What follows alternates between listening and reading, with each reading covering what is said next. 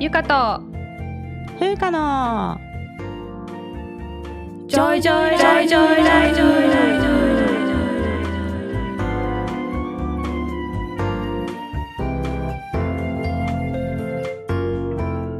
この番組ではゆかとふうか2人のジョイが日々の暮らしや仕事にまつわる小話などざっくばらんな日常トークをお届けします。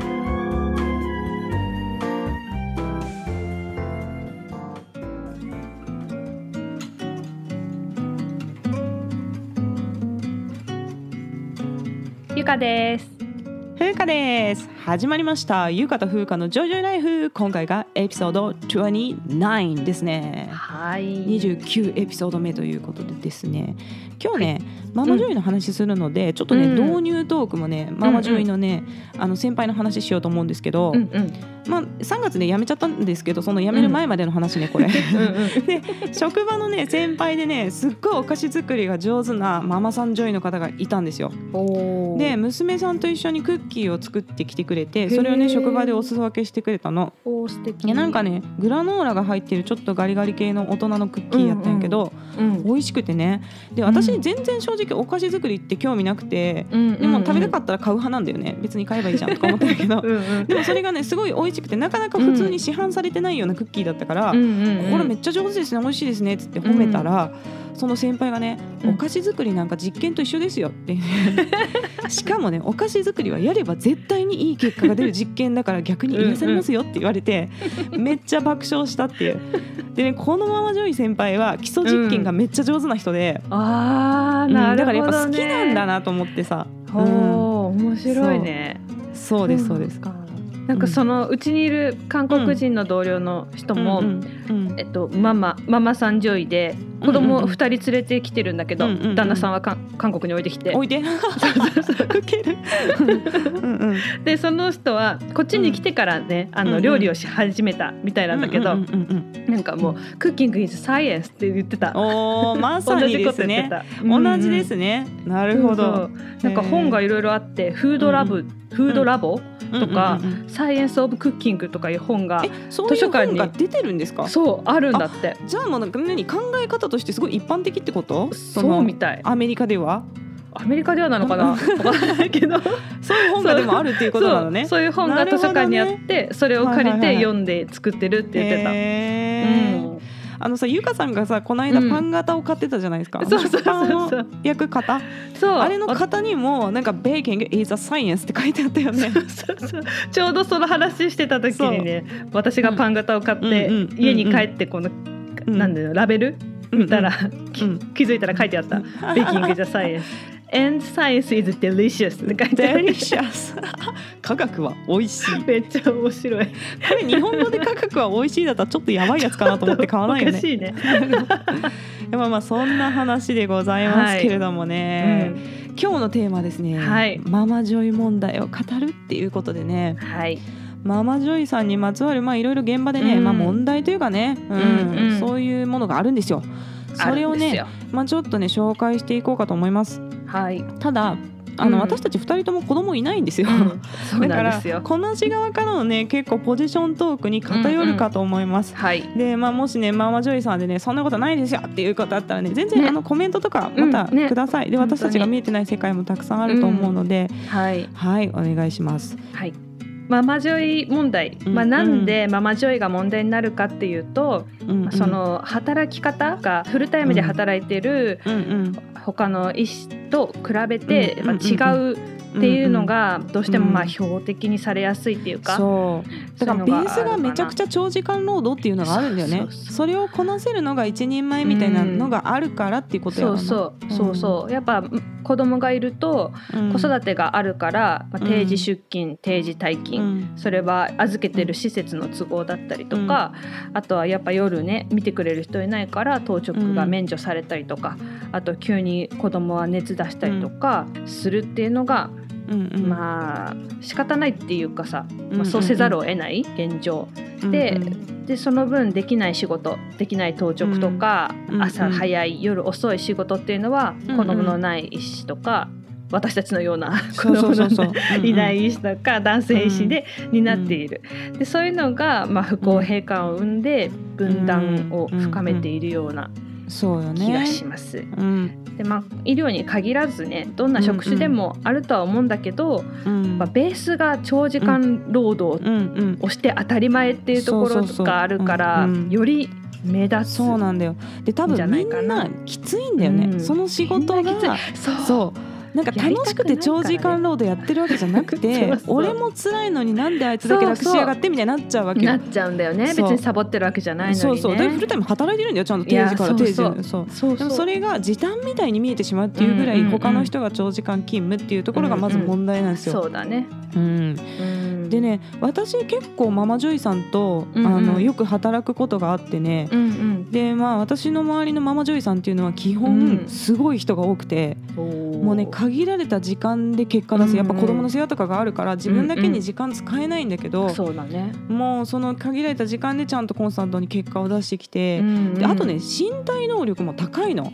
なんかあんまりうん。出産に関するトラブルとかなく、へもうギリーギリまでお腹大きい状態で働いて、でごいね。もう数ヶ月で復帰するんですよ。で赤ちゃんもまだふにゃふにゃの赤ちゃんを抱えて ラボに来て、ー。ちょっとパソコンでデータ整理ぐらいしときますみたいな感じで、えー、お子さんんがまだすやすや寝てるその授乳の間にデータ整理しに来たりとかねしてね。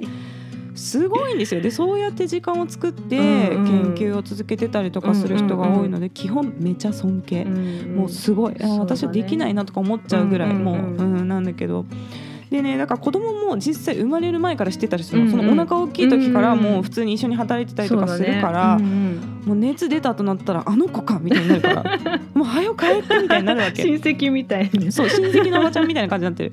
でね子供の体調コントロールなんかも絶対無理だし、うんうん。ね。仕方がないことだからね、うんうん。私だから個人に対して不満っていうのはないんですよ、うんうんめっちゃママジョイさんが頑張ってるのも知ってるし、でもその実際問題、うん。やっぱその臨床のデューティー、うんうん。今日ちょっとこの日診察入れないから診察入ってとか、うんうんうんなるとその時間空きだと思って予定してたさ仕事がやっぱできなくなって、うんそう仕事の予定は狂うし、うんうん。でそれを肩代わりしたかって別に給料が増えるわけでもないうんうんうん。みたいなね。そうだね。麻酔もよくあるのは、うん。ママさん女医が麻酔かけてるから、最後5時過ぎたら変わってって言われることがよくあるのね。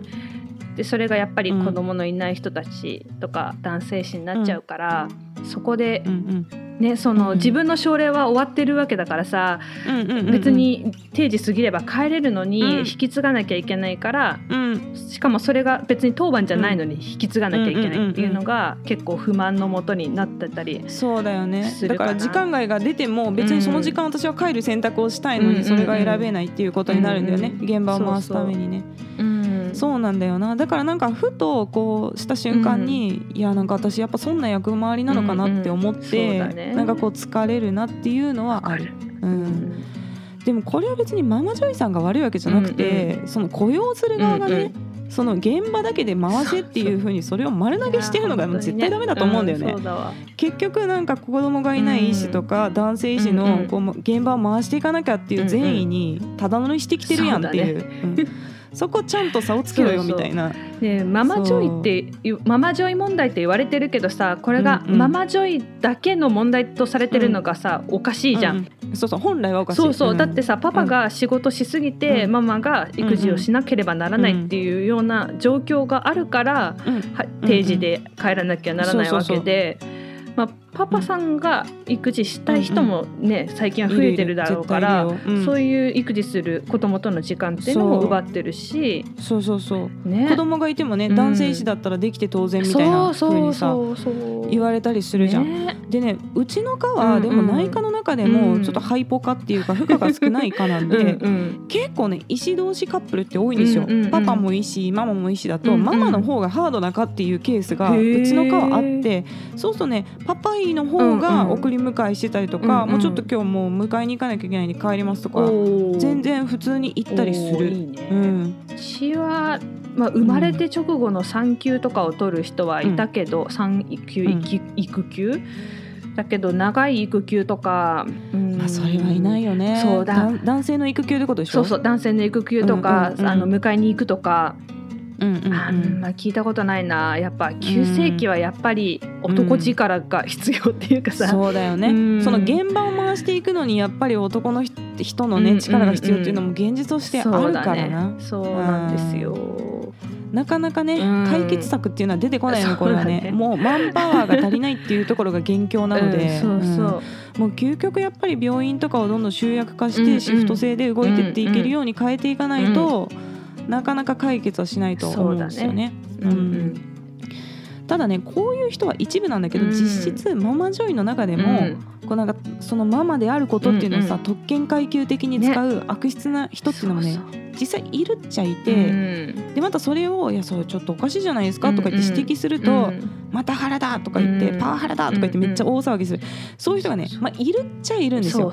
でまた悪目立ちするんよねそういう人がなんだよね。ね、うんこのうん短時間に短時短勤務になるのも仕方がないんだけど、こうそんん。時短勤務になってるとやっぱりやらせてあげれること、いやなんかすごい上からだけど やってもらえることがさ限られてたりするわけそうやよ。な任せるそうそうそう。こととかな。でそれがもう若いすごく若い世代であればあるほど、うん。なんかやっぱり経験したい気持ちがあるから、うんうん。もう私はやらせてもらっってないとか、なんか同期は先に行ったのやったのに私はまだみたいなことを言い出す人がいる。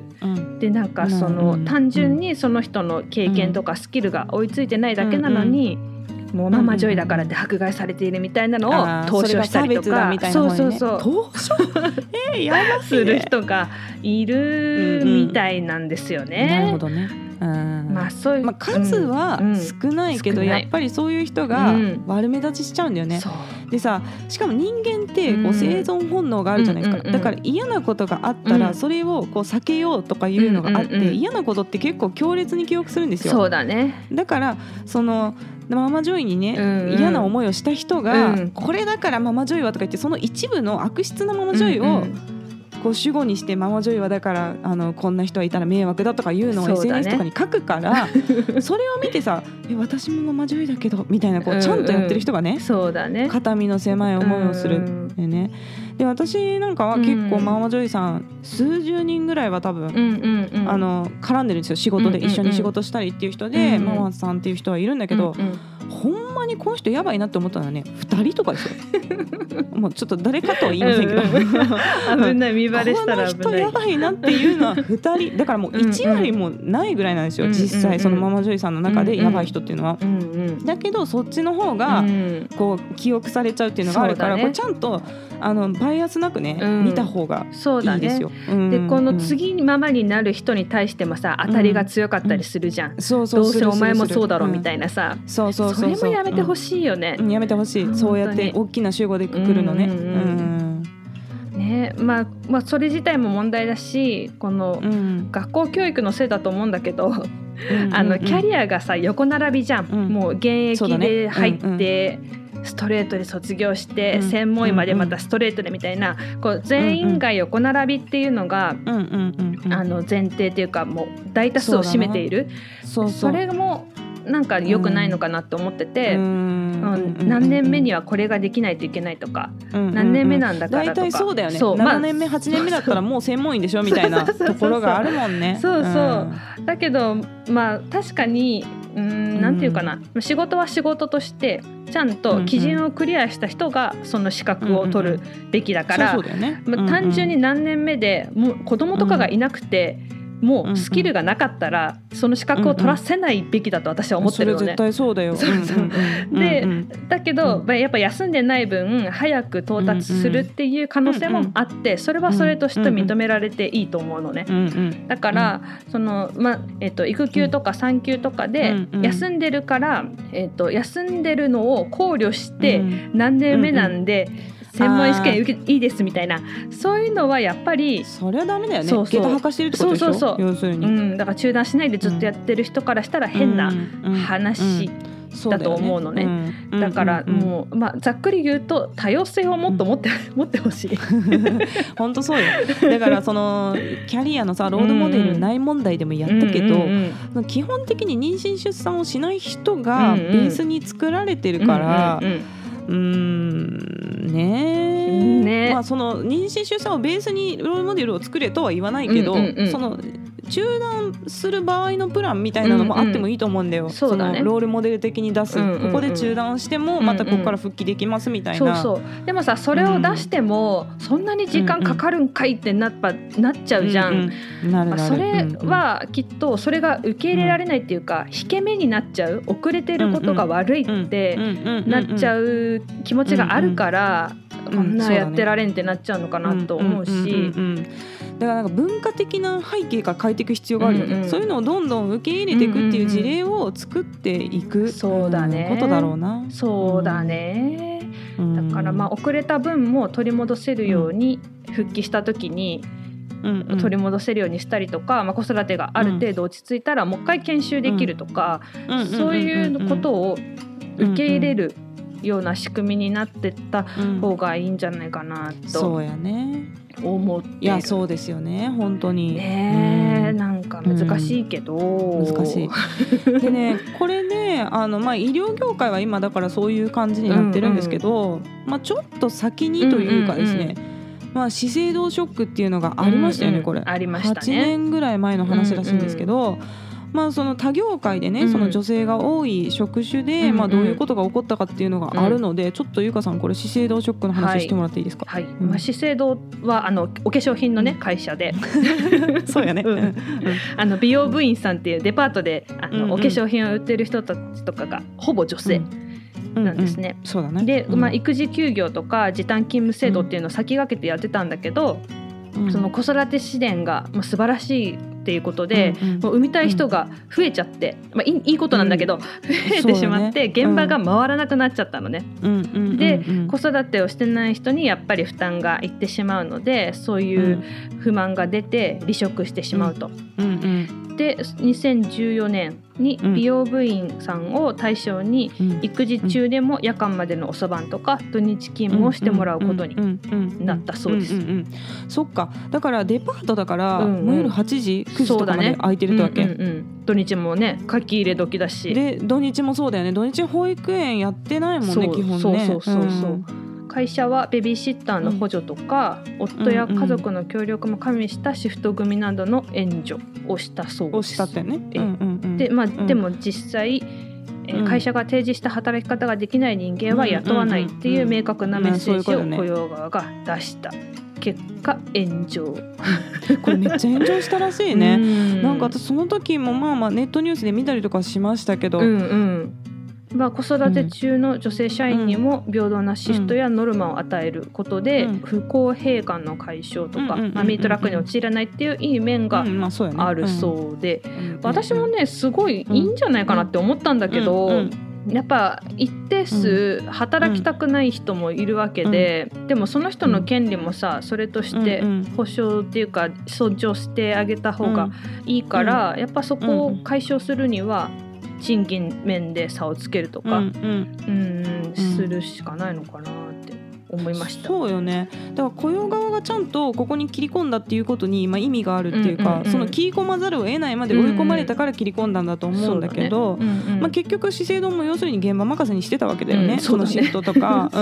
そういうこと。だけど、うんうん。もう離職が相次いちゃってもううん。実際に回らないっていうことになって、うん。でそれでやっと切り込んでくれたっていう話だと思うんですよ。うんでだからもうこれ考えると医療も実際回らないってならないまでうんならないと無理なんかなと思うんやけどさ。もはやまあ実際回ってないけどね。ね。回ってないけどそのなんか医療ってやっぱりさ化うん。粧品と違うのは人の命が関わってくるんだよ。そうだね。医療の場合は目の前の患者さんが危険になるってなったらさ、うんやっぱりもうやらざるを得ないというか、んん。そうなんだよね。自分の心理的負担としても帰れないじゃん、うんやっぱり。そこに置いて帰るっていうことは絶対できないから、やっぱその何とかして回さないとってみんなが思っちゃうっていうのも実はこう働き方改革を阻害してる、そう、ん。アメリカ人はね定時で帰るんだってよ、結構。そうだろうね。でうん。海外はさもう一斉ストしてたりとかするじゃん医師が、うんうんそう。手術ももうしませんとか言って、うんうんでもさ日本人の気質でさできないよ。ねやるかなできない私も参加できるかってう言ったら、うん。ちょっとうんどうかなって思う、ね。やっぱ困っちゃうしな病院空いて,、うん。空いてなかったらって思っちゃうからさ、そうだよね。ね難しいかなと思いますよね。うんうんうんうん。まあね私はねあのもう全然正直産みたいタイミングってなかったんですよ働いてきて。うんうんうんそう。実際私ねあの結婚してるんですけど、うんうんうん。その結婚してからもそのもうずっと大学院に入ってその後こう専門医取って学位取ってとかやっていく間で妊娠今ならできるなっていう時はなかったんよね正直ね。うんそれは自分のキャリアうんをうん、積む方がそうそうそう。に必死っていうかさ。必死。えっていうか中断できるタイミングもなかったっていうか。あ。ーなるほどね、うん、でなんかしかもその、まあ、子育てをしながら研究やってる人がどれだけ大変な思いをしているかというかどれぐらい努力をしているか、ん自分以外のことにどれだけ時間を割かなきゃいけないかっていう現実を見てると、そもそもやりたいとも思えなくて。なるほどね。でなんか私はやっぱりそのキャリアをある程度積んで、うん。まあ、離れても戻れるかなって思えるのに、やっぱ10年ぐらいはかかったんですよ正直。そうだね。うん私もそうですね、うん。ね、うんうん。こう研鑽を積んで、うんうん。でだから大体一人でいろんなことが担えるようになる責任を持って。で大体分かってるからこれでまあちょっと12年ブランクあってもまた学び直しの方法も自分は分かってるし、戻るれるなってなるのに、うん大体10年。うん。わかうんる、そうだね。そう。で自分は結構その仕事をやっぱり優先してきちゃったかうんら、うんうんまあ今から中断するんだったら別に中断するけど 年齢の問題が今度来るんですよ。うんそうそう。徐々に高齢出産に近づくというかね。うん。そう私もそうもう本当同じ感じ、あの、うん。私はあの結婚してないですけど、うんうん。あのなんだろう自分のキャリアキャリアっていうか、うん。うん、自分が一人前になるのが先って思ったのね、でもそれは何でかっていうと、やっぱり先輩のママ女医さんたちがいろいいろ陰で言われてたりとか、あのやらせてもらえてないその、うんうんうんとかを見て、うん、なんか先に仕事できるようになりたいって思っちゃったんだよね。そうだな、うん。うん。見てるからね。先輩がどういう扱いされてきてるかっていうのをね。そうそうそう。うんうん。まあ、今だったらどうかね。今だいぶさ、うん。この周りの理解が進んできてるから、うんあのマママ女医さんたちが、うんいあのできなかったことをまた研修したりとかっていうの今やってんのね。だから、うん。今の子たちからしたらうんあんまりそこまで思わないかもしれないけど、うんうんうん。私の時はまだちょっと、うんそうだったな。ちょっと時代遅れっていうかさ。んんん。時代遅れだよね。んんんそうそう。だったから、うんやっぱキャリアを積む方を優先した結果、今みたいな、なるななるよな。そう。でうん。ね肩代わりとかずっとやり続けてて、うん。男並みにとまではいかないけど、うん。うん。うん。必死に働いてきて、ほぼ同じ扱いされてきてるからね。そうそうそう。うん。男性医師と、ううーんね、まあ、こうなってね高齢出産ですよ、これから埋めたとしても。そう産めたとしても。だからそんな2人3人4人とかも絶対無理やで、うん。もうそんなん絶対少子化になるやろこんなんと思うけどね。なるよいね。つ産めるのって思うからさ、ううん。ん、そう。でもねこれをやっぱ変えていかないとあのうんうん。マクロで見た時、国の未来ももうないってことになるので、ね少子化が進むと、うんうん、今年も相当少なかった相らしいよ。当少ない。コロナでね、うん。うん。やっぱその多くのね若い人たちがうん子供を持ってキャリアも積んでいきたいなっていうふうにね、ね。やっぱ思ってほしい。それは男女ともに思ってほしいな。そうそう男女ともにね、そう、うん。うん女性は産むのは女性しかできないけどさ、やっぱり育てる側に男性も関わりたい人が、だってこ子供育てたいと思うから子供作るわけでしょ、うそうだね。うん。だからそれは男女ともにできるようになってほしいと思ってて。うん、仕事は仕事で。そうそう仕事は仕事で。楽しいからねで最近ね嬉しかったのは、あの3月私退職する前に男性医師がね、うん有給を取ってちょっとこの日休むんで仕事のカバーをお願いしますっていうふうに言われて、うんうん。でそれがねその理由がお子さんの卒業式に夫婦で参加するために休みを取ってたんですよ、男性医師がだよ。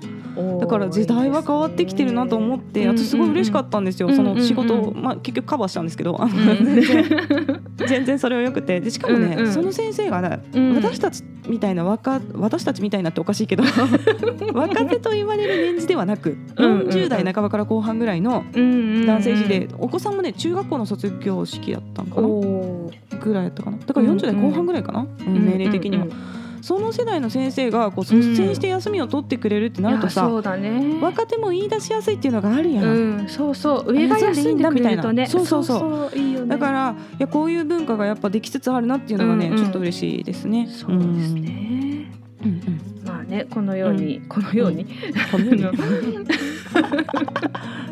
まあ、上少し上の世代からもねあの、うんうん。徐々に意識改革が進んで、うんうんまあ、それをしないと人が集まらないっていうのもあるとは思うんだけど、仕事が中断せざるを得ないっていう時は誰にでもあると思うので、子育てだけじゃなくて、なうんうん介護とか、うんうん。自分が病気になることもあるじゃん。ね。それあるよ、うん。ね。うん。なので、まあ、ママ上位問題を解決するっていうことはもう全,、うん全世代っていうかみんなに意味のあること。みんなに意味があるよ、うん。全世代全性別ですよこれ。あの シーズン3の最初と最初に戻りますけど。出てきた。そうです。だからもうみんな、うん。みんなでよくしていかないとやっぱダメだね、うん。だからママ女医だけの問題じゃなくてこれはもうみんなのことなんやでっていうねことをねメッセージとしてお伝えしたいと思います。はい、そんなわけでママ女医の話、ねちょっと愚痴もありながらお送りしてまいりましたが、はい、今日もですねゆうかさん、うん。質問をいただいてるのでちょっと質問に一問答えたいと思います、はい。ゆうかさん質問の方お願いします。はい質問です。私の親戚に18歳、かっこ男子が、えっとまあ、18歳過ぎても身長が伸びている人がいるんですけど、うん。それってありえることなんですか？うん。私は中二女子で身長が151しかないのですがまだ伸びますか？なるほど。ということで。うんうんうん身長はあの、うん。成長ホルモンとかねホルモンそうそう。が会見してんですよね。うん。うんなのでそうです。あの内分泌内科の 風花さんにお答えいありがただきたいと思いま。ざいます。す。こんなね内分泌に関する質問が来るなんてね思わなかったですよね。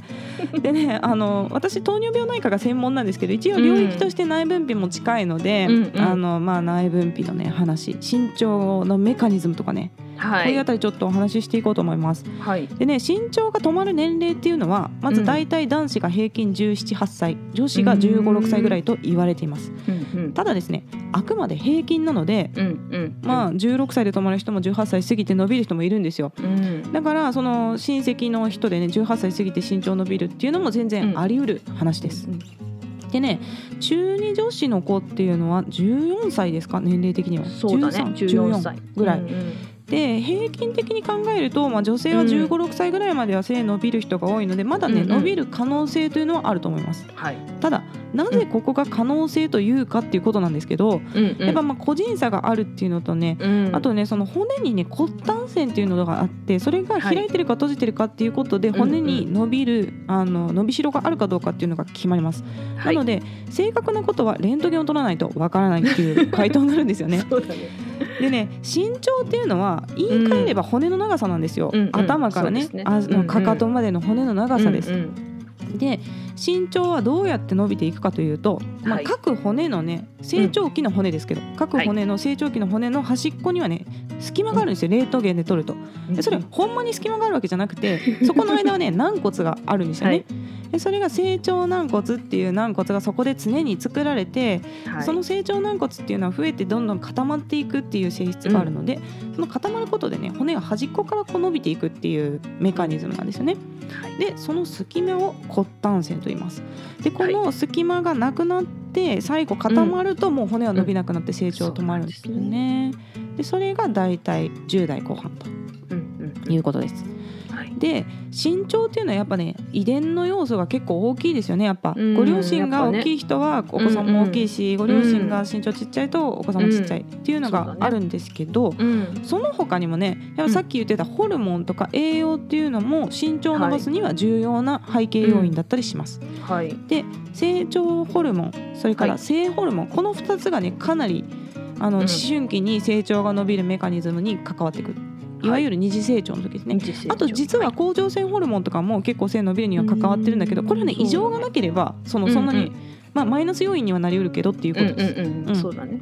うなんで主にはまあ成長ホルモン成長ホルモンですね。はい。であのその身長をね伸ばしたい人、もうこほう。この多分中二女子の子も伸びる可能性ありますかっていうことだから多分ねうん身長を伸ばしたいっていう気持ちがあってね聞いてくれてると思うんだけど、うん。身長を伸ばしたいならばこれは避けろっていう生活習慣があるので、はい。それをあのお伝えしますね。はい。でまずそのさっき言ってた成長ホルモン。これはですね、睡眠中に出るのではい。睡眠不足はなるべく避けましょう。ん。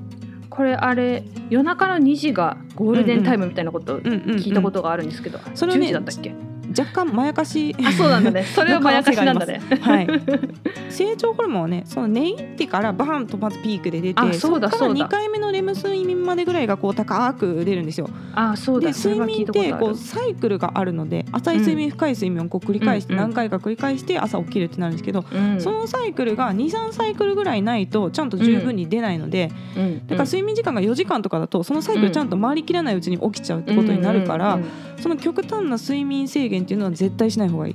だからはい。ちゃんと寝る、ちゃんと寝る、まずね。うん、あと特にこの思春期の女の子ダイエットをしないでください。そうですね。そう。でね最近さなんかこう雑誌小中学生向けの雑誌にも、うん。なんかこのダイエット法とかが載ってたりするんですよ。あれへー本当にやめてほしいと思うんだけどね。うんやめてほしい。こんなに思春期ってホルモンが豊富に出る時期に栄養を制限するのはもったいないんですよ。あ本当だよ。そう でホルモンっていうのが、まあ、どれだけ出てても原材料がやっぱり栄養だから、その原材料がなかったらね骨も筋肉も作れないから、だだからねダイエットは絶対にしない方がいいです。はい。で特にやっぱお肉とか魚あと卵類、タンパク質ね、それからカルシウムを多く含む乳製品、こういうものをね制限しないでお肉太るから食べないとかそういうことしない。しっかり食べる、はい。っていうことね。はいで身長界隈っていうのはやっぱね偽医学結構多いんです。さっきねあの言ってたけど、うんうん。背が伸びるサプリメントとかね。うん。そういうのもね売ってるんですけど、はい。基本サプリメントっていうのは医学的にはね、うん。不足してるなら補いましょうっていうことなんですうんよ。うんうん。サプリメントだからね。そう、うん。うん食べれないとかもうその例えば舌怪我してるとか胃腸がうん。調子悪くて食べれないっていう原因がある時に、うん。じゃあ栄養素で補給しましょうっていうのがサプリメントなので、うん。ちゃんとご飯が食べれるならそれを取りすぎても別にいいことはないです。そうね。で逆に取りすぎるほど害があるっていう栄養素もあるので、うんうんうもうん基本別にサプリメント別に取らなくていいその若い子は。若い子は。そう若い子は。まあやっぱりちゃんとしっかりダイエットせずに食事を取るっていうことがね、はい。重要ですよ。うん、そうですね。そんなわけで、はい。はい。ゆかさん何？破骨細胞好きなの？そうそうこのね骨の話で思い出したんだけど、うんうん。破骨細胞っていうのがあるんですよ。ね。骨を破壊する細胞ね。う んそうそうそう。骨はね、その破壊して作ってっていうのでね、そうそうそうそう。どんどんリニューアルされていくんですよね。そうそうそう。リモデリングって言うんですけど、うんうんうん。作って壊して作って壊してみたいなのが、うんうんうん。なんかちょっとかっこいいなと思ってね、なるほどね。最初にこれを病理だっけ？違うななんだっけ？うんと組織解剖？学か骨学とかありあったよねあそうだね。最初。解剖？組織？組織だね、うんうん組織学かなんかで学んだ時にすごいなんかかっこいいなと思った記憶をねちょっと蘇りました、うん。なるほどね。この骨の話を聞いて。そうですそうです。そんなね結構面白い質問でしたよねこれね、うん。結構。あの私的には嬉しい質問でありがとうございます、うんうん内分泌の話をして。内分泌苦手なんだよね。本当すごいな。そうですか。うん。いやでもね面白いですよ。結構そのこの破骨細胞の話とかもさこれうんうん今度女性の場合は今度エストロゲンがねやっぱり、うん。あの骨を強くする作用があるので今度うんうん。閉経するとさ、うんエストロゲンって女性ホルモンがやっぱ出なくなっちゃうと、うんこの破骨細胞が優位になりすぎて骨粗しょう症になっちゃうんですよ。そう結構ね一生関わってくる話なんで、うん。まあ、こんな面白い話をね送っていただいて、うん。この中二女子の子 ありがとうございました。ありがとうございました。そんなわけで今回、はい。エピソード29お送りしてまいりましたが、はい。駆け抜けましょうジョイツラ、はい。ゆかさん。ね 次。エピソード30です。ね。えっ、とシーズン3の最後。最後。うん。このテーマちょっとゆかさん言ってください。はい。次回エピソード30許すまじセクハラの呪音 まあねこれね次もね、まあひどい、まあちょっとひどい話があるんですよ。まあねこれもう最後セクハラで締めくくろうね。もうこれちょっと若干私たちのねこれまで受けたねセクハラ被害の告発になりますのでね 今までセクハラした人はねもう震えて眠れ。て眠れそういうわけでですね。はい、はい、また感想や質問などありましたらゆか .fuka at gmail.com までお願いします。yuka.fuca at gmail.com です。はい、匿名で送りたい人はマシュマロを投げるリンクを貼っておりますのでそちらからどしどしお願いします。はいというわけで今日も聞いていただいてありがとうございました。いまた聞いてくだありがとうございましさい。たさようなら。バイバイ。